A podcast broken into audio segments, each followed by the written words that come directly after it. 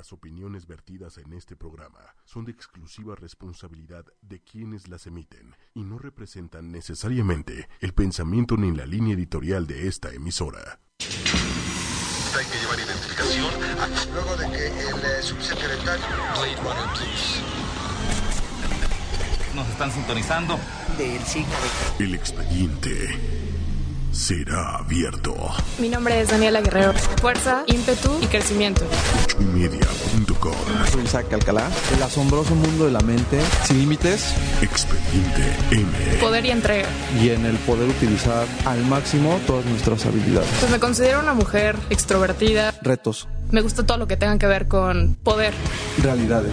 Esto es Expediente M. Los agentes están listos. El expediente se abre ahora.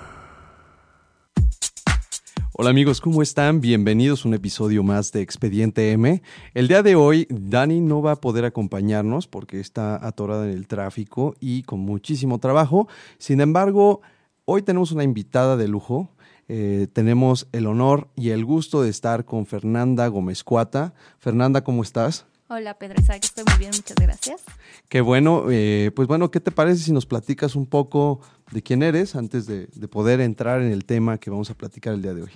Bueno, eh, mi nombre es Fernanda Gómez Cuata, eh, soy abogada, trabajo en la Comisión Federal de Competencia Económica, en la Dirección General de Asuntos Jurídicos. ¿Y tienes un gato que se llama? Tengo un gato que se llama Panzas. Muy bien. Saludos a Panzas. Muy bien, Panzas que nos estás escuchando, amigos del auditorio, le recordamos a ti y a Panzas que estamos en las redes sociales, en Facebook estamos en ocho y media, en Twitter estamos en arroba ocho y media oficial y eh, también estamos en iTunes y en TuneIn por si quieren escuchar los podcasts que son no son otra cosa sino los episodios anteriores que a lo mejor no pudieron escuchar en vivo. Este podcast también estará próximamente en iTunes y en TuneIn. Y pues bueno, Fernanda, eh, es un honor que estés con nosotros. El día de hoy tenemos como tema principal eh, el empoderamiento femenino, el empoderamiento de las mujeres.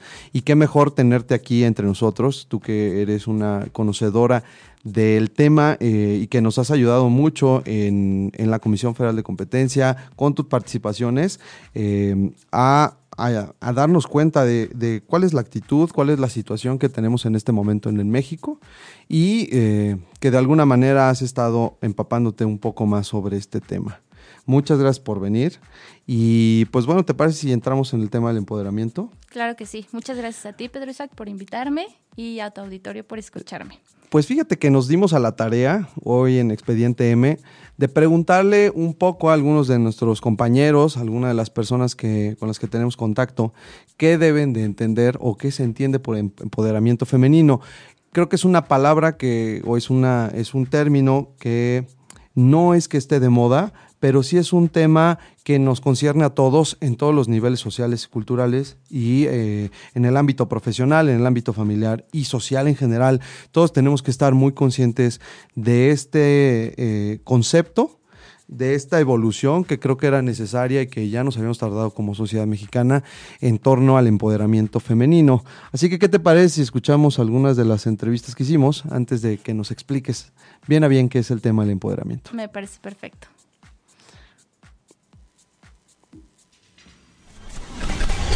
Hola, soy Isaac Alcalá de Expediente M y estamos con Jessica González.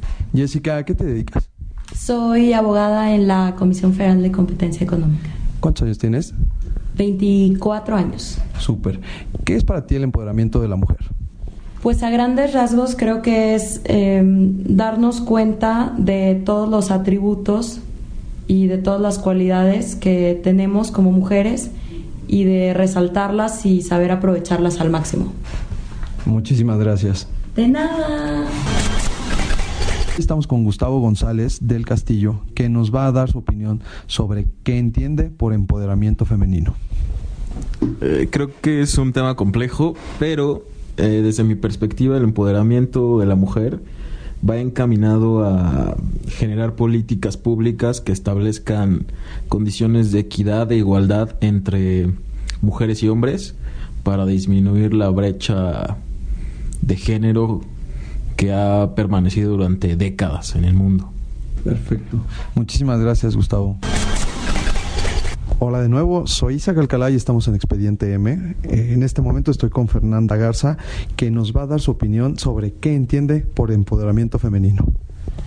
Gracias, Isaac. Para mí, empoderamiento de la mujer es aceptar que, que la mujer y el hombre son iguales, este, tienen los mismos derechos y tienen la misma condición este, de seres humanos. Y yo creo que esta equidad se debe reflejar en, en el sector familiar, profesional y social. Eh, por ejemplo, en el profesional, este, una mujer empoderada es aquella que sabe que tiene posibilidad de acceder eh, a los mismos puestos que un hombre, este, que su género no la limita. Eh, familiar, pues que tiene el mismo derecho de voz y voto de opinión que su pareja y pues social va más o menos ligado con lo mismo. O sea, creo que empoderamiento de la mujer no significa que la mujer es más, sino que se reconozca que, que somos seres iguales, que merecemos el mismo respeto. Por ejemplo, en, en la parte social, pues eh, que no haya tal vez este como circunstancias donde haya ambientes machistas o comentarios o chistes que puedan degradar a la mujer, este, sino este respeto de género, ¿no? Este, creo que es algo bueno, así más o menos lo entiendo yo. Muchísimas gracias, Fer. Esto es Expediente M. Pues amigos, estamos de regreso. ¿Qué tal? ¿Qué te pareció, Fernanda? Muy interesante lo que dijeron nuestros entrevistados. No sé tú qué opines. Me pareció, me pareció muy interesante, Pedro Isaac. Eh, qué bueno que, entrevistaste a mujeres, pero también escuché por ahí a un hombre, a Gustavo. Creo que eso es parte del empoderamiento, ¿no? Que no solo se esté dando la perspectiva de las mujeres, porque pues una como mujer te va a dar su perspectiva en beneficio, pero lo que queremos saber es pues qué opinan los hombres también y cómo es que ellos nos pueden ayudar a, empoderar a las mujeres. Fíjate que qué bueno que lo mencionas, porque eh, platicando con Gustavo, Gustavo eh, desafortunadamente no pudo acompañarnos hoy por la carga de trabajo, pero Gustavo es un experto o a mí me gusta llamarle experto, seguramente él dirá que no, pero eh, él, él, conoce mucho el tema del empoderamiento femenino. Y él me decía, es que el empoderamiento femenino no lo puede adoptar un hombre. Entonces yo no soy eh, bandera ni puedo ser bandera del empoderamiento femenino porque es un rol que deben de asumir las mujeres y que deben de tener las mujeres como parte de este cambio cultural, de este cambio social tan necesario en, en la vida en común en la vida, en el, en el hoy en día. Y eh, pues a mí me llama mucho la atención todos los datos que nos están dando nuestros entrevistados, eh, buscar la equidad e igualdad entre hombres y mujeres, eliminar esa brecha que subsiste y que subsiste mucho más en países eh, de tercer mundo como México, porque por más que nos creamos, este, vamos, bastante desarrollados, la verdad es que no lo es. Y algo que decía Fernanda es, es muy interesante, la mujer no es más ¿Tú qué piensas de eso? ¿Crees que es, es, eh, así? Em, ¿Es necesario? Porque también hay feministas muy, muy radicales que sí dicen es que es necesario eh, derrocar el patriarcado y el heteropatriarcado y estas situaciones. Mm, ¿Tú qué piensas? Yo, mira, em, creo que es muy distinto el empoderamiento femenino, digo, es, es mi perspectiva, a ser feminista. Em, efectivamente, creo que ya se está yendo, se está desequilibrando. Eh, ningún, no sé, el decir que eres feminista o decir que eres machista para mí es exactamente lo mismo. No arregla el problema, ¿no? Exactamente, no, no estás llegando a un equilibrio. Las mujeres no son más, pero tampoco los hombres son más. Entonces, ¿por qué no equilibrar? Creo que yo em, pienso que el empoderamiento es, es un despertar, ¿no? Es un despertar de las mujeres, es un despertar de los hombres también. Si bien, como, como dices, Gustavo piensa que o opina que no, los hombres no pueden ser la bandera, pero sí pueden, sí pueden ayudar, ¿no? También, también los hombres nos pueden ayudar porque ellos, ellos pueden despertar junto con nosotros, reconocer las capacidades, las capacidades de las mujeres, es un trabajo de, ambos géneros, ¿no? Eh, las mujeres tenemos mucho trabajo que hacer, también nosotras tenemos, tenemos que dejar de autolimitarnos, es, es un tema que, que tenemos también los hombres nos autolimitan, ¿no? Claro, sí, me encantaría que nos hablaras de eso, de, de, de cómo las mismas mujeres se limitan. Eh, digo, y toda vez que estamos en Expediente M, uno de los temas que a mí me llamó muchísimo la atención era ver de qué manera los hombres también de forma subconsciente o de manera inconsciente formamos parte de estas barreras y sin darnos cuenta, porque muchas veces eh, estamos tenemos una posición activa respecto al empoderamiento femenino o de la equidad y de la igualdad de género, pero sin darnos cuenta tenemos actitudes inconscientes que, que de las que ya platicaremos más adelante, que terminan por abrir más la brecha, por generar esa diferencia. A mí me gustaría mucho que platicaras y nos contaras a todo el auditorio qué opinas tú respecto de, de las propias actitudes machistas que pueden tener las mujeres eh, en este, pues que sin querer se van generando, ¿no? En este desarrollo. Claro, mira, em, lo que yo he visto en, mi entorno social y laboral es que existe, existe una autolimitación. Las mujeres solas pensamos que por ser mujeres nos están, nos están degradando, nos están bloqueando, ¿no? Creo que nosotras no hablamos, no, no decimos lo que opinamos, nos, nos autobloqueamos, ¿no? Entonces, si si hiciéramos este ejercicio tal vez con nuestros jefes o tal vez con alguien de nuestra familia, de decirles qué es lo que opinamos, qué es lo que sentimos, qué es lo que necesitamos, ese es un paso adelante. Tampoco podemos esperar que, que los hombres despierten o vean lo que necesitamos claro. si nosotras mismas no estamos diciendo y si, Si no nosotras mismas estamos, estamos generando este, esta comunicación, ¿no?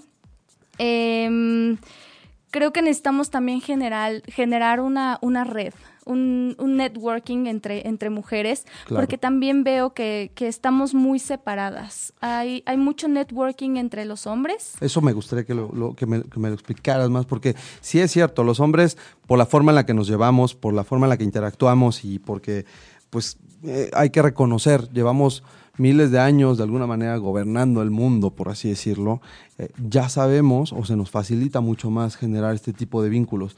Con las mujeres es diferente, incluso digo, a lo mejor es un prejuicio o es un estereotipo, pero muchas veces pensamos que a las mujeres les cuesta mucho más trabajo relacionarse y generar este tipo de redes. ¿Qué tan cierto es eso, Fernanda? Es, es muy cierto. Eh, las mujeres tenemos, tenemos este sentir de mm, competencia las unas Entre con ustedes. las otras. Ajá, Ajá. exactamente. Competimos entre nosotras. En lugar de ayudarnos, somos, somos muy competitivas y creo que, creo que eso nos, nos afecta a, a no relacionarnos. Tal vez si, si tú vieras como, bueno, si una viera como mujer a la compañera que tiene al lado y supiera cuáles son sus, sus características realmente, podría yo ver que hay beneficios ¿no? en ella que podrían ayudarme a mí y entonces pues salir adelante, ¿no? Como un... Un poco lo que nos pasa a los mexicanos en general, ¿no? Que, que generalmente en vez de apoyarnos los unos a los otros y decir yo crezco, yo crezco, tú creces, Nos ponemos el pie. nos ponemos el pie y como somos como cangrejos en una cubeta, ¿no? Como. Exactamente. En el caso de las mujeres a lo mejor es más marcado porque quizá, y tú corrígeme si estoy equivocado, si estuvieran en una situación de mayor igualdad y de equidad de oportunidades, no tendrían por qué como aferrarse a esa oportunidad de crecimiento laboral o profesional, en donde solamente cabe una persona cuando a lo mejor hay 10 lugares disponibles para los demás hombres. ¿Sí me Claro, explico? sí, O sí. sea, al haber una sola oportunidad, eres tú o yo. Entonces, ¿cómo te voy a ayudar si al final tú te vas a quedar en mi posición si yo no, vamos, eh, despierto, no hago o no ataco, no me, no me alejo de ti? No sé qué tanto tenga que ver eso. Sí, eh, estoy, estoy de acuerdo contigo. Creo que también es un tema que hay pocas oportunidades para las mujeres y entonces estamos tan conscientes de eso que la primera oportunidad que Es vemos mía, tiene es que ser mía, por ¿no? supuesto, sí, pero pero igual si yo tomo una oportunidad no quiere decir que baje a ver quién quién más la necesita y probablemente posteriormente pues yo le levante le alce la mano a alguien que, que necesite esa oportunidad y pues es esa mujer que me ayudó a mí, ¿no? O Claro. sea, un trabajo en equipo. Sí, trabajo en equipo y trabajo en redes, que con los hombres, insisto, creo que es un poquito más fácil, porque al haber mayores oportunidades, eh, la competencia, y aunque seamos muy competitivos, se distribuye de manera diferente, ¿no? Eh, yo, yo digo, y, y- y ahorita que lo mencionabas, eh, abiertamente me gustaría eh, hacer énfasis que eh, en, en lugares donde yo trabajo, en la Comisión Federal de Competencia Económica, se han hecho se han tomado decisiones muy importantes en materia de, de empoderamiento femenino y de igualdad de género. Eh, somos de las pocas eh, mm, entes del gobierno que tiene este, esta certificación y en donde, sí lo tengo que decir abiertamente, la comisionada presidenta Hanna Palacios ha hecho muchísimo, ya ha realizado una tarea intensa por mejorar la igualdad de las mujeres. Y eh, una de estas, una de estas eh, acciones es, es este curso que se llama Mujeres en Ascenso, del cual tú formas parte. Eh, es muy interesante porque yo de manera indirecta he aprendido mucho de lo que, de lo que uno como hombre de manera inconsciente tiene, ¿no? Pero a mí me gustaría que me platicaras un poco más, no, no nada más del curso, sino de si tú sientes la diferencia en este ambiente laboral que es un poco más eh, igualitario, que trata de ser mejor, cuando lo comparas a lo mejor con tu familia, cuando lo comparas más con tus amigas que trabajan en otros lugares. ¿Hay alguna diferencia, sí o no? ¿Consideras que vamos por buen camino? ¿Consideras que el empoderamiento femenino sí va avanzando o crees que es únicamente de una uh, élite social, por así decirlo? Eh, mira, eh, voy a empezar agradeciendo a Hanna Palacios por, por el, curso al que al que nos metió a las mujeres. Eh, se llama Mujeres en Ascenso. Es un curso en el que trabajamos puras mujeres, ¿no? Eh, y esto es, digo, muchas personas preguntaron por qué no se lo daban mejor a los hombres. Ellos son los que, los que tienen que aprender a, a valorarnos, claro, ¿no? claro. a entendernos. Pero te voy a decir una cosa, si algo aprendido en este curso es que el empoderamiento empieza por una misma. Entonces, si nosotras no estamos ni siquiera seguras que podemos hacerlo y podemos, podemos ser líderes de algo o podemos tener voz, entonces mucho menos vamos a lograr que los hombres, que los hombres nos, nos volteen a ver con, con ojos de empoderamiento. O sea, que el cambio empieza en uno mismo. Exactamente. El cambio Es- de las mujeres empieza en uno es, mismo. es muy importante. Este curso se ha dedicado a enseñarnos a nosotras que sí podemos, ¿no? que no, no debemos autolimitarnos. Tenemos, tenemos muchos retos eh, como mujeres. Equilibrar nuestra vida personal con la vida laboral es un gran reto. Eh, y entonces nos enseñan a trabajar con eso, nos enseñan a, a- a estar bien primero nosotras mismas, como te decía, a despertar, a tener autoconfianza, a ser firmes, a pedir las cosas, a hablar, a alzar la voz. Y nosotras mismas vamos a hacer que los hombres nos volteen a ver de esa manera. ¿no? Espectacular. Entonces, eh, veo una diferencia. Sí, sí veo una diferencia en, en cómo, cómo era antes y cómo soy ahora. Y veo una diferencia en las personas que me rodean porque creo que he sabido demostrar los conocimientos que, que he obtenido en, en, el, En este curso. este curso. Oye, pues muy bien, me gustaría que si me siguieras contando un poco más de eh, la manera en la que ustedes tienen que hacer la voz, qué podemos hacer también nosotros, pero ¿qué te parece si nos vamos a una pausa y, y, este, antes de eso, eh, pues podríamos escuchar la canción que nos ha recomendado. ¿Cuál es la canción que nos recomendaste, mi querida Fernanda? Perfecto. Pues yo les recomiendo una canción que se llama Feeling Good de Muse. de Muse. Perfecto, pues esta es la selección musical de nuestra invitada de hoy. Recuerden que estamos en Expediente M y el tema de hoy es empoderamiento femenino.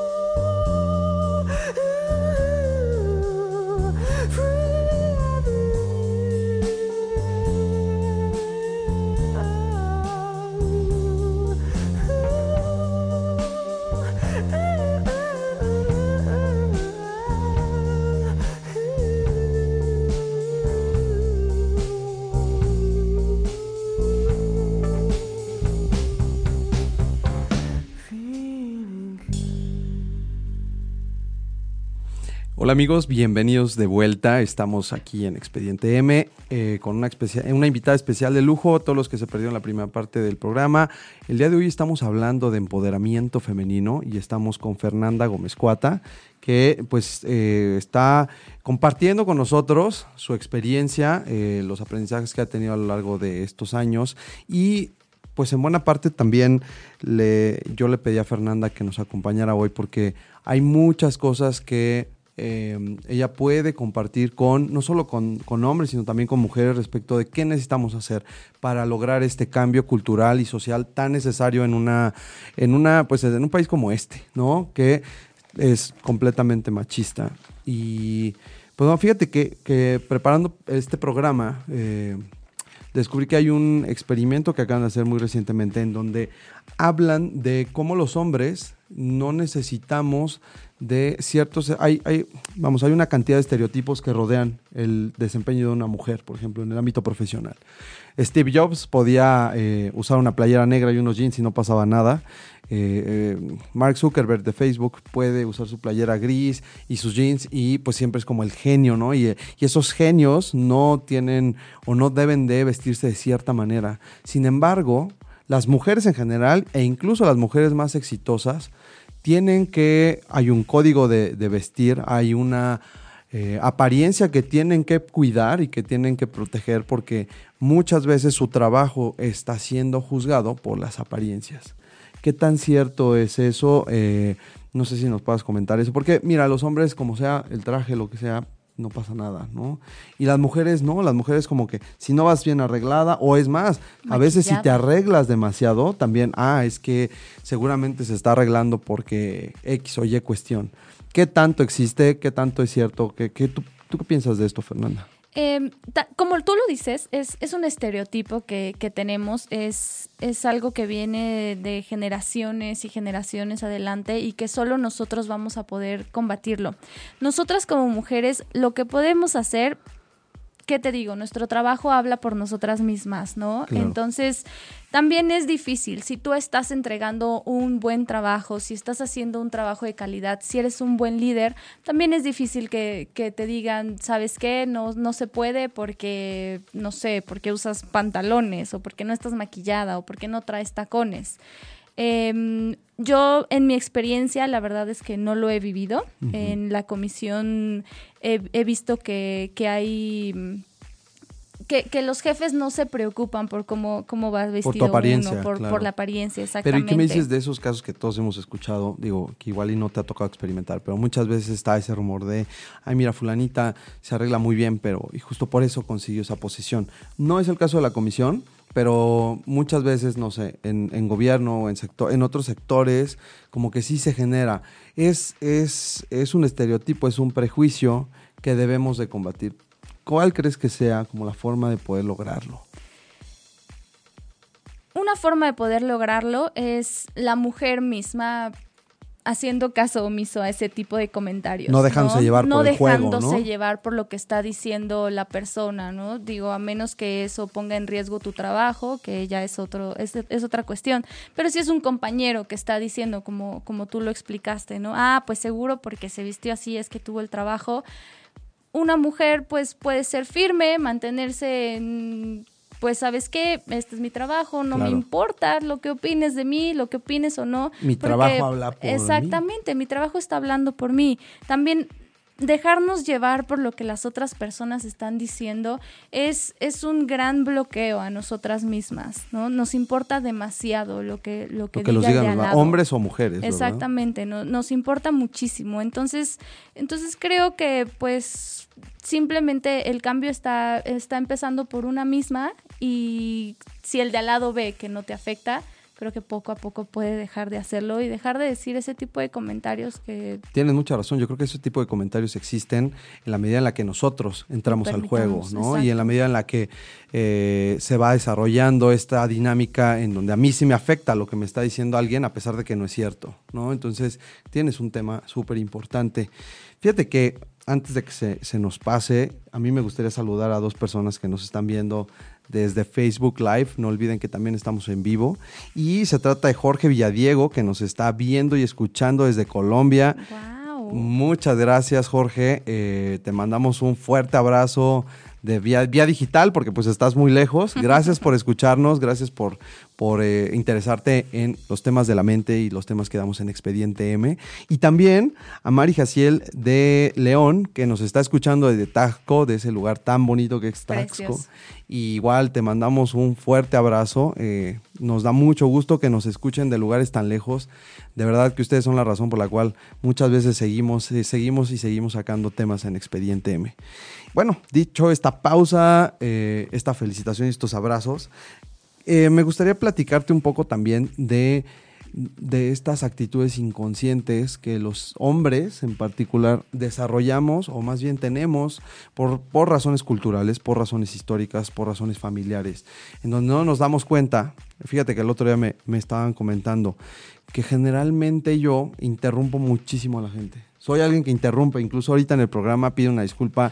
No es consciente, no es intencional, no estoy demostrando el poder de interrumpir. Pero eh, los hombres solemos interrumpir mucho más a las mujeres que a los hombres. Y eso es algo de lo que yo no me había percatado hasta que eh, estudiando para este, para este programa, eh, pues me di cuenta, ¿no? Para el hombre es mucho más fácil interrumpir a la mujer, ¿no? Y, y del otro lado también es muy común que la mujer considere normal o simplemente ni siquiera se cuestione que, que- que está siendo interrumpida por el hombre. Pido una disculpa antemano, perdón Fer, perdón a Dani también, que seguramente nos está escuchando por, por este tipo de cuestiones, pero ¿qué tan cierto es eso, Fer? ¿Te, te has oído hablar de eso?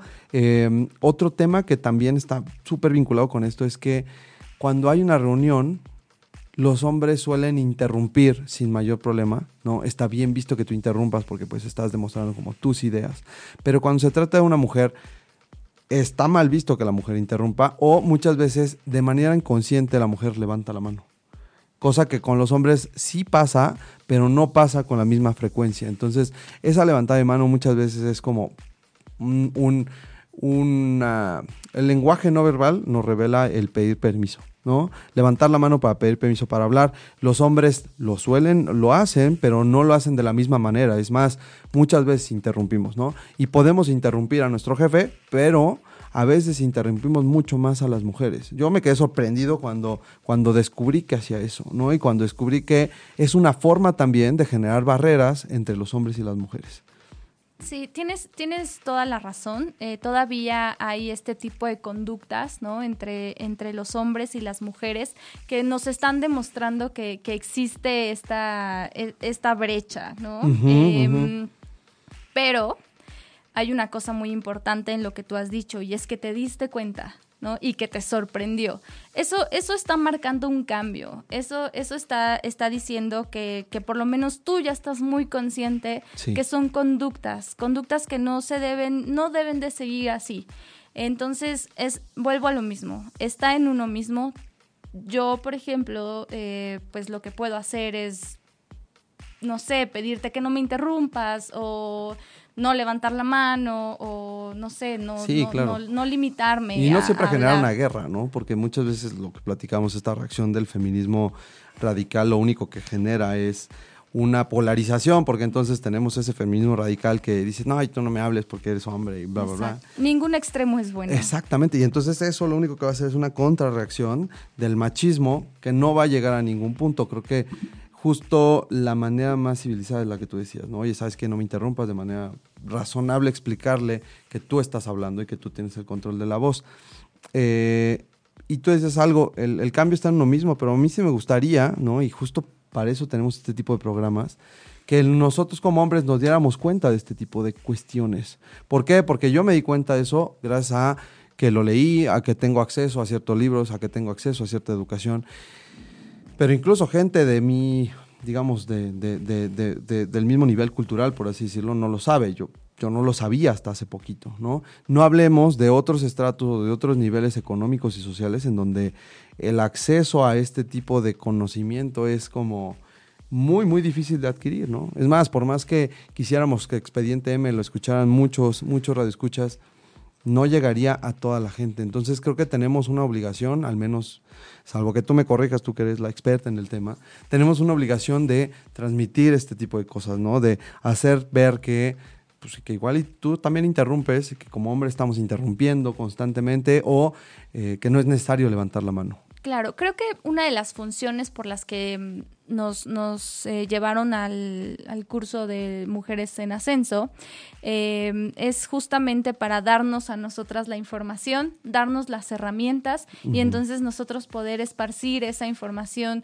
claro. con, con la, otras mujeres que no están tomando el curso y con los hombres, ¿no? Eh, creo que en cuanto una mujer se da cuenta que, que puede ser tan poderosa como un hombre y uh -huh. que, puede, que puede ser tan líder y puede ser tan fuerte, entonces en ese momento la mujer va a dar, va a dar la, mm, la, herramienta al hombre, ¿no? Le va a decir, mira, esto es lo que, lo que pasa, esto es lo que debes hacer, esto es lo que podrías hacer. Y yo creo que el hombre, digo, por, por como me cuentas que Ajá. fue tu caso, se va a dar cuenta de cómo son las cosas, ¿no? De, de qué es lo que puede, no puede hacer. Claro. Y pues también es, es un tema cultural. No, y generar políticas públicas también. Gustavo lo decía muy bien. No basta nada más con, con nuestro trabajo. Creo que las políticas públicas también tienen que ser incluyentes, tienen que generar una pues eh, no me gustaría decirlo un adoctrinamiento, pero sí una educación, un replanteamiento de la educación de la equidad de género, porque eh, digo de verdad creo que creo que nosotros pertenecemos a un grupo de personas que a lo mejor pueden eh, llegar o tener acceso a esta información, pero pues la gran mayoría de la gente está acostumbrada a ser machista y ser machista no nada más los hombres, sino las mujeres. Y hacia allá quisiera dirigir mis preguntas. ¿Cuáles son las actitudes que tú has visto, las actitudes inconscientes de las mujeres que pueden llegar a ser machistas? Por ejemplo, digo, yo me acuerdo de una clásica que era, eh, mi hijo puede tener derecho a todas las novias que quiera, ¿no? Uh -huh. Y no, no, no, mi hija no, pues tiene que ser cuidadosa y tiene que ser prudente y cómo se va, se va a ver súper mal si, si andas ahí, ¿no? De, de, de loquito decían, ¿no? Uh -huh. ¿Qué, ¿Qué, otros prejuicios tú conoces? ¿Qué otros prejuicios crees que sería bueno que nos ayudaran a, que pudiéramos abrir los ojos, darnos cuenta que está mal y eh, de alguna manera eliminarlos? Eh, mira, yo lo que, lo que he visto, por ejemplo, en el trabajo, algo, algo que se ve muy marcado es los puestos que se le dan a los hombres y los puestos que se les dan a las mujeres. ¿no? Eh, hay muchas direcciones altas que están dadas a los hombres. Uh -huh. eh, bueno, más a los hombres que a las mujeres. No te voy a decir que no hay mujeres en, en direcciones altas, pero sí hay más para los hombres que para las mujeres. Cámara de Diputados, Cámara de Senadores es muy parecido también. Uh -huh. Uh -huh. Creo que, creo que ahí, ahí puedes ver un poquito este, este tema de de, de, la brecha. Y de prejuicio, ¿no? Uh -huh. que, que, puede llegar a afectar. ¿Algún otro que se te ocurra? Actitudes, porque muchas veces tenemos actitudes eh, machistas sin darnos cuenta, ¿no? Esto de interrumpir, esto de eh, generar estos estereotipos, por ejemplo, ¿no? De, ay, es que esta niña la he visto como con tres este, chicos, sea, seguramente es una de, niña de cascos ligeros, ¿no? Y ves a otro tipo, ¿no? Con tres mujeres y dicen, ah, es que es un Don Juan, o es un Romeo, o es un ligador. Eh, qué tanto, ¿no? Qué tanto está bien visto de un lado y qué tanto se ve mal del otro. En el ámbito profesional, por ejemplo, esto que te decía, eh, si hay una mujer que interrumpe, si hay una mujer que ordena, hay ciertos adjetivos que la describen como mandoncita, uh -huh. como gritoncita, ¿no? Por ejemplo, pues, eh, nuestra directora general adjunta, ¿no? Que, que, que, que muchas veces tiene una forma de ser así y que le dicen, no, pues es que andas, andas de malas o qué. Si un hombre hace lo mismo, no está mal visto, al contrario, es, es como un es sinónimo de su liderazgo, es un sinónimo de su fortaleza y, pues, ¿por qué no? ¿Por qué, ¿Por qué la mujer no puede ser así? ¿No? O por qué el hombre entonces no podría ser como más tranquilo, pero en el caso de la mujer, ¿por qué está mal que tengas un tono de voz, que tengas una actitud parecida a la otra? Que no es sola, o sea, porque de un lado es una, visión de liderazgo y del otro lado es un prejuicio, es algo que está muy mal, ¿no? Sí, sí, creo que es algo que, que sigue en, en nuestros entornos, en, en, el familiar, en el laboral, ¿no? Y como, como dices, en el familiar podemos ver que al, al hijo le dan permiso de de ni llegar a la casa, Claro, ¿no? No, tú puedes no llegar, vete con quien quieras, a donde quieras, y la niña pues ahí tiene que estar a las 9 de la noche en punto, ya con, con la pijama puesta. Em, no sé, la, la mujer puede tener eh, amigos en la oficina, inmediatamente Claro. ya es ya es un tema de, ah, pues creo que aquí hay Seguramente un- está saliendo Ajá, hay un romance, Ajá. pero si ves que el hombre tiene amigas y, no, pues nada, nomás es muy popular. Sí, ándale. Eh, eh, ese, es, ese es un estereotipo como muy claro. Este es que es, es, este un social butterfly, ¿no? Es como, es súper sociable, entonces pues se lleva bien con todos, qué padre, no sé qué. Pero cuando volteas y pones el mismo ejemplo en mujeres, ah, seguramente está saliendo con este cuate o, o- o- o no concibo que no salga de su círculo, de su entorno social, donde solamente tienes amigas mujeres, ¿no? O solamente tienes amigos o amigas de cierto tipo. Exactamente. Ese es- Otro, otro, otra cosa que he visto, o bueno, que, que me han contado, por ejemplo, estar con tu jefe, ¿no? Si, si la mujer va con su jefe a decirle, oye, platicarle algo, ah, ahí va a coquetearle y seguro quiere un aumento, ¿no? Claro. Y si el hombre va de, de cuates y tiene una conversación, pues nada más es cuate del jefe. Si la mujer asciende, seguramente algo, algo, algo. pasó con el jefe, algo le dio, ¿no? Algo, algo le prometió. Si un hombre asciende, normalmente es, ah, pues es que Era es capaz. un fregón. ¿no? Claro, era muy capaz. Sí, este tipo de estereotipos hay que irlos cambiando. Creo que es una tarea y es un trabajo gigante. Sí creo que tenemos, tanto hombres como mujeres, la función de esparcir estos conocimientos, de comentarlos y de hacerlos ver. Eh, y nosotros también de manera activa, porque tú no sabes si te toca en una junta alguien, o sea, lo he visto, hay, hay hombres que inconscientemente son violentos, ¿no? Y que inconscientemente no soportan que una mujer tenga liderazgo o que dirija o que, o que eh, establezca este rol dinámico en una conversación. Entonces, si, si, si a mí se me toca en una reunión, oye, ¿sabes qué? Momento, ¿no? Eh, creo que también está bien. Digo, contrario a lo que pueda pensar Gustavo, creo que sí es importante también, oye, ¿sabes qué? Es el turno de, de ella y es importante que ella lo haga. Lo ideal sería que tú lo hagas, pero la violencia, muchas veces este, este estigma psicológico no es culpa de nadie, ¿no? Es fruto también de la cultura, es fruto de las películas. Me acuerdo muchísimo de las películas de Pedro Infante, que para bien o para mal generaban ciertos estereotipos de cómo debía de ser la mujer. Claro, pero vamos poco a poco. Tampoco creo que sigamos en la, en la época, En la de, época de de Pedro Pedro, Infante, Infante, ¿no? ajá. Sí, sí veo que hay, que hay un avance. No quiere decir que ya estamos en, en la plenitud, pero, pero creo que estamos, sí estamos despertando. Sí, sí, la sociedad se está dando cuenta de la fortaleza, de las fuerzas, de la fuerza que tenemos las mujeres y las propias mujeres, pues nos tenemos que dar cuenta pues de nuestras capacidades, ¿no? Tienes Muchas veces razón. también nosotras, nosotras mismas nos generamos las dudas, nosotras mismas nos, nos ponemos, nos ponemos estos, estos bloqueos porque no, no creemos que somos tan capaces como él o la de al lado. Nos lo han dicho, claro. Exactamente. Entonces, pues, pues qué bueno que, que tú estás, estás ya más consciente de, de pues estas actitudes que, que has tenido. Sí. Y ese es un gran paso. Eso es lo que necesitamos. Pues como bien dices, poco a poco y, y sin sonar a, a la canción Despacito de Luis Fonsi. Pero ¿qué te parece si nos vamos a la segunda intervención musical? Esta es eh, una canción que se llama Good Night Moon de Shibari y es del soundtrack de Kill Bill Volumen 2, que viene muy ad hoc con el tema. Eh, espero que sea de su agrado. Recuerden que están en, en Expediente M.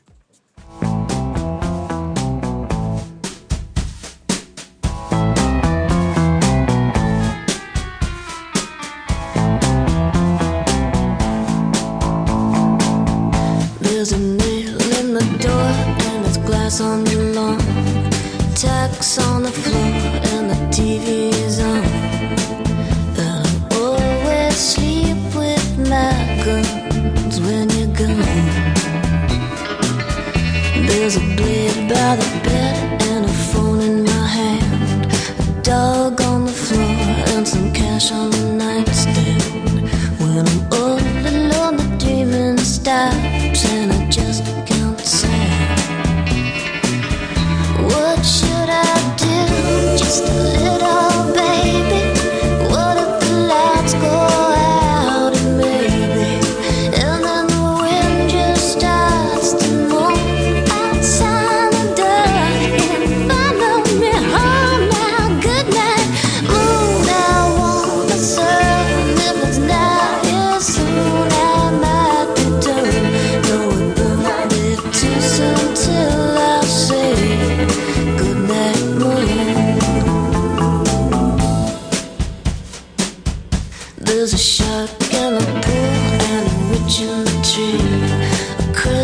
me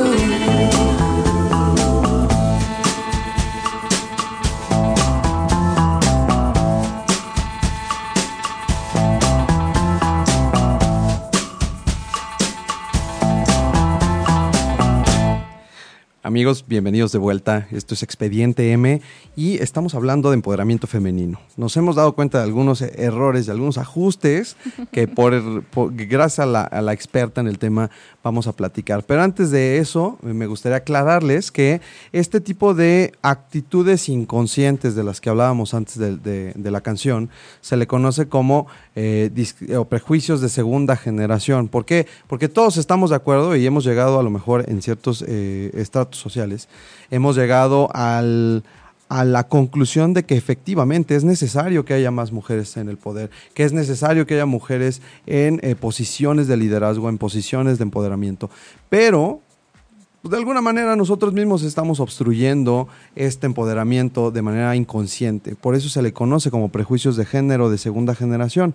Es lo que platicábamos cuando una mamá felicita a su hijo por tener muchas novias, pero castiga a su hija por tener muchos galanes. O cuando nosotros interrumpimos, eh, interrumpimos mucho más a las mujeres que a los hombres. Entonces, nada más para que quede bien claro, hay que tener mucho cuidado con esto, difundirlo. eh, insisto, yo creo que es una tarea de ambos géneros por el bien de todos. Y Fernanda me estaba diciendo en la pausa que, pues bueno, que, que la, estaba, la estaba regando yo porque empoderamiento femenino no es lo mismo que equidad de género. Y sí me gustaría que me aclaras la duda porque pues no, no quiero vivir en la ignorancia y, y no quiero ir ahí predicando por el mundo del empoderamiento de la mujer cuando a lo mejor ni siquiera es mi papel. Platícanos, Fer, porfa. Mm, Bueno, em, es, es algo que, que también he visto en el curso y que lo he aprendido. No soy ninguna experta en la materia. Perdón, la inexperta en la materia porque yo sé que es muy humilde y muy sencilla. pero, pero sí, sí he, he aprendido bastante con este curso y creo que mm, creo que algo que he entendido es esto. Equidad de género no es lo mismo que, que empoderamiento. Sí van de la mano, o sea, va, van de la mano porque equidad de género, la equidad de género nos va a ayudar a, si nosotras mismas nos estamos bloqueando, pues ayudar a que, a que los hombres no nos bloqueen más de lo que nosotras lo hacemos. Pero por eso te comentaba, esto, esto lo que nos está haciendo es, es ayudarnos a nosotras mismas a, a liberarnos de nuestros propios prejuicios, de nuestras propias limitaciones. La tarea que tú dices que es de ustedes, perdón que te interrumpa, pero Sí. es eso nada más para aclarar el punto. Ajá, es, esa tarea que ustedes tienen. esa tarea que es, que es que es nuestra, ¿no? Eh, eh, pelear con, contra todos estos retos que nosotras nosotras tenemos eh, para poder para poder crecer, para poder tener, para poder ser líderes en, en algún en algún momento, ¿no? Eh, tenemos, tenemos muchos retos, nosotras solitas, que cumplir, ¿no? Tenemos el reto, no somos auténticas, es, es un problema muy grave que, que he visto en, en mi entorno con, con las mujeres, ¿no? O sea, por querer, por querer ser algo, por querer aparentar ser algo que, que realmente no somos y así crecer, no somos auténticas y el mundo creo que ahorita necesita un líder auténtico, necesita alguien honesto, alguien, alguien que sea tal cual es.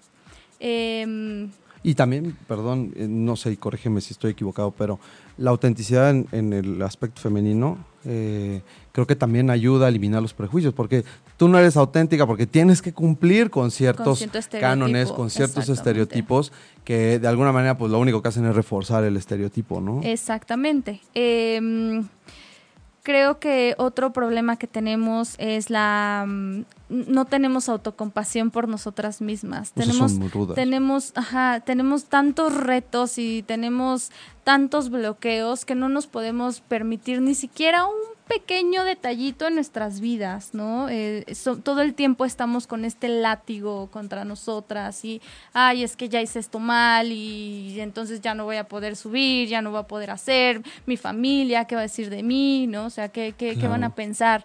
No, no, no tenemos un descanso, un break. ¿Sabes qué? No soy perfecta, tengo, tengo unos, unos errores y pues sí, los voy a trabajar, Y pero adelante. Pero pues seguir adelante, ¿no? Entonces, por eso, por eso es que el empoderamiento empieza por, por cada una de las mujeres.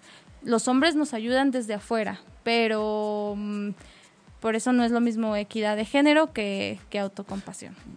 Autocompasión, perdón. que- Está muy bien la autocompasión. Es necesaria, eso sí, podría decirlo que la autocompasión Sí, es buena en, hombres y en mujeres, pero ya entiendo, o sea, yo no puedo predicar el empoderamiento de las mujeres como hombre porque esto es una función que se centra en ustedes, porque justo la idea es que sean ustedes y a través de ustedes que se genere el cambio. Exacto. Si nosotros, eh, digamos, de manera circunstancial o de manera accesoria, ayudamos o promovemos esta concientización, porque yo sí creo que hay que hacer una campaña de concientización entre los mismos hombres, Sí. cuando nos damos cuenta de que no nos gusta que las cosas sean así.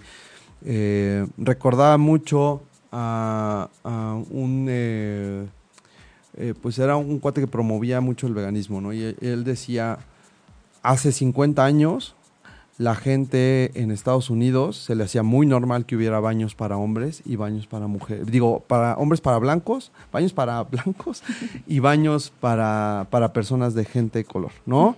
Eh, se le hacía muy normal a la gente que hubiera una puerta para la servidumbre, por ejemplo, ¿no? Y ahorita yo sé que a muchos radioescuchas se les hace normal ciertas actitudes, se les, les parece normal que eh, en ciertos puestos sean los hombres quienes tengan que ascender, ¿no? O nos parece razonable que a pesar de que estamos a favor de estas medidas, sean hombres los directores o las cabezas, ¿no? Los CEOs y que no haya una distribución. Nos suena muy raro que, que haya una cuota de género, ¿no? Porque también a veces decimos, ¿por qué debe de haber cuota de género en Cámara de Diputados y Cámara de Senadores? Que se quede el mejor. Pues sí, pero las oportunidades en este momento no son y no se dan para que se quede el mejor. Claro. ¿no? No, Realmente eso de la cuota de género es, es la, la evidencia de un problema, ¿no? O sea, tienen que imponer una cuota de Claro. género para que las mujeres puedan ser parte de, de la Cámara, ¿no? Creo que yo también alguna vez di ese discurso de, pues es que si no tiene la capacidad, pues ¿por qué, por qué va Que a lo estar razonable, ahí? claro. Claro, pero, pero estamos ahorita en un momento en el que no se están viendo las capacidades, entonces lamentablemente hay que poner una cuota de género y pues ya de ahí para adelante, ¿no? Yo creo que eventualmente ya no va a tener que haber ninguna disposición de cuota de género y solito se va a dar. Sí, eh, yo también en algún momento, y digo, perdón al público, perdón, eh, pero yo estaba muy en contra de los eh, camiones que solamente protegen a mujeres. Es una medida que no me parece la más adecuada porque también marca una diferencia, ¿no? Y porque también está distinguiendo. Pero en una sociedad en donde no hay equidad, en una sociedad en donde sí hay un problema serio de inseguridad, hay un problema serio de acoso sexual, sí es importante este tipo de medidas, sí es importante que haya eh, pues un camión en donde solo haya mujeres. Creo que hasta que no lleguemos a ese nivel de equilibrio que estamos tratando de alcanzar, no podemos pensar como hombres que hay una igualdad de circunstancias, porque el comentario de la Cámara de Diputados es muy claro, es como que se quede el mejor. Pues sí, porque tú desde el punto de vista masculino crees que hay una igualdad de circunstancias, y no es cierto. Y lo más lamentable es ver que para cumplir con ciertas cuotas de género ponen a diputadas que después terminan siendo sustituidas por sus suplentes que son masculinos. Esa era una táctica de algunos partidos políticos, no quiero dar nombres, pero es, ah, sí, yo te voy a colocar, ¿no? Cumplo con el, cumplo con la regla, eh, tú renuncias en dos meses y, Y yo después te, sustituyo y te suplo como hombre, ¿no? Entonces, si desde ahí empezamos mal, pues como tú dices, no hay nada que nos espere, no hay, no, no hay como un futuro. La- el cambio lo hacemos nosotros, el cambio lo están haciendo ustedes con esto del empoderamiento. A mí de verdad me ha sorprendido muchísimo eh, pues ver el cambio y la evolución de algunas personas con las que convivo todos los días en el trabajo, contigo, con, con otras mujeres a las que veo diario y de las cuales he estado aprendiendo muchísimo.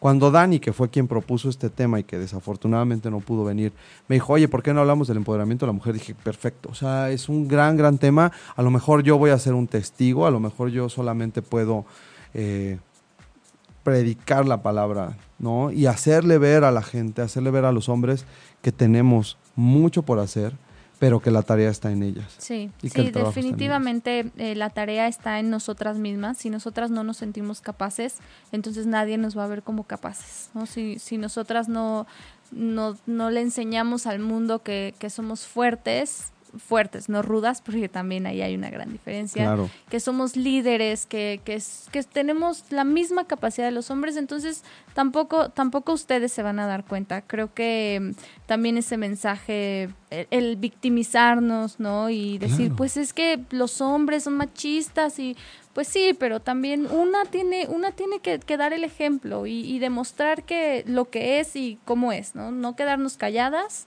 y Oye, a ver, yo entro en crisis en algo y a lo mejor es un tema súper álgido, a lo mejor es algo súper quemado, pero eh, ¿qué pasa cuando tú como hombre en una relación o cuando estás intentando tener una relación eres el que invita, por ejemplo, ¿no? O mm, a lo mejor no lo, porque yo, a lo mejor es un prejuicio de segunda generación, ¿no? Pero, pero yo a veces es muy fácil como hacer, ah, bueno, pues yo invito tú hoy y luego tú, pero de repente se te pasa la mano. O si estás empezando a tener una relación como que es muy normal que tú digas, no, no te preocupes, yo invito, ah, sí, vamos a cualquier lugar, yo invito y tal, tal, tal.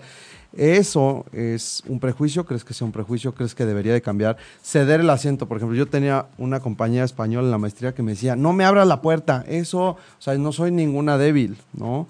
Yo no lo hago pensando que es por un tema de debilidad.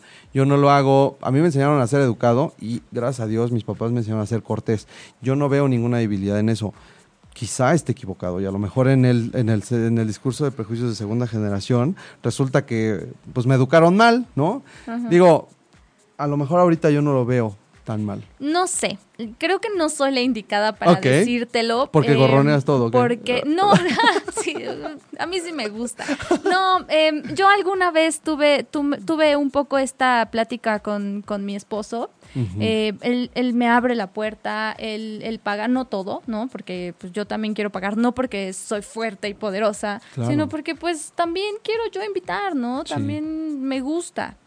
Em, y entonces le dije, pues es que he estado un poco este tema del feminismo y le dije, pues justo, yo soy fuerte, yo puedo, yo no necesito que me abras la puerta, no necesito que me lleves, no necesito que me hagas. Y él me dijo, es que no lo estoy haciendo porque te vea débil, no lo estoy haciendo porque, porque sienta que eres inferior. Los- lo hago porque soy caballeroso, lo hago porque te quiero cuidar, lo hago porque, ¿no? O sea, creo que el que nosotras mismas estemos viendo estemos sintiendo que el hombre hace las cosas porque somos débiles, justo. Eso, eso nos está dando en la torre a nosotras mismas. Sí, O sea, es como mm, un regalo de cumpleaños que dices, no, no, no voy a aceptar. Oye, es, por, es una muestra de aprecio y de agradecimiento y de felicitación. Sí, yo, yo no tengo un tema, ¿no? O sea, yo, yo agradezco a los hombres que me abren la puerta, que me ceden el asiento, que me invitan un helado. La verdad es que no me siento débil porque hagan eso, eso los hombres. Pues muy bien, eh, ya llegamos al al límite del tiempo. Me, me encantaría que pudiéramos, siguiendo platic- pudiéramos seguir platicando sobre el tema. Eh, yo creo que esto da para mucho más. Seguramente Dani va a querer explorarlo desde su perspectiva. Y eh, pues no me queda nada más que agradecerte, Fernanda, por el tiempo, el espacio. Gracias y darle las gracias a todos nuestros amigos de Expediente M, que hoy tratamos de cambiar un poquito la dimensión de- del, del programa, meternos un tema que tiene que ver con, con la mente, pero que tiene que ver mucho más con, me gustaría decirlo así, con el ideario colectivo, con el inconsciente colectivo de la sociedad mexicana. Porque si no hacemos un cambio todos, todos, ustedes desde, el- desde la perspectiva del empoderamiento y nosotros con esta concientización que creo que es obligada una vez que nos damos cuenta de estos temas, no vamos a generar un cambio y no vamos a hacer la diferencia. Y seguiremos con prejuicios, con estereotipos que lo único que hacen es generar un retroceso desde el punto de vista social, económico y cultural. Así es. Pues muchas gracias amigos, gracias Fernanda, esto fue Expediente M, nos vemos el próximo miércoles. Si te perdiste de algo o quieres volver a escuchar todo el programa, está disponible con su blog en ochoymedia.com. Y encuentra todos nuestros podcasts de todos nuestros programas en iTunes y Tuning Radio. Todos los programas de ochoymedia.com en la palma de tu mano.